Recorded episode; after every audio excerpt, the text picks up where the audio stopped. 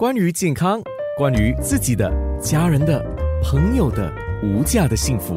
健康那件事。健康那件事，今天有林立明中医师，我们讲另外一个话题，也是跟皮肤有关的。讲到长痘嘛，长痘的话，有些人说哦，我只是轻微的一些 pimples 啊，有人说哇，我的是化脓了，那叫 acne。实际上从中医的角度，你们都统称为，其实我们统称为痤疮，也就是就是西医所讲的就是 acne。那它的发病原因主要也是因为跟天气啊、跟体质、外来因素少不了重点还是内在因素而发于外，所以中医认为这个痤疮它主要是因为肾虚、血瘀痰结、湿热困阻所导致的一个皮肤病。那肾虚主要是指先天肾阴不足，或者是后天因为生活起居、饮食失调、熬夜、压力、情志不畅等等造成的。那肾阴不足，它就会造成我们的五脏六腑的阴分不能够及时得到补充和滋养。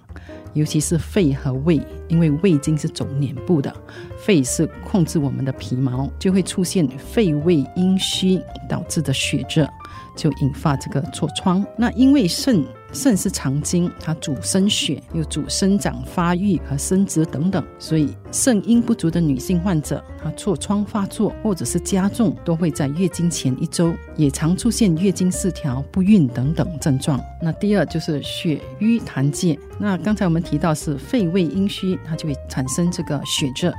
那血热热久，它就会阻塞这个皮肤的脉络，使到气血运行不畅，就会出现血瘀。那血瘀再加上身体里面的痰湿，就会造成血瘀痰结，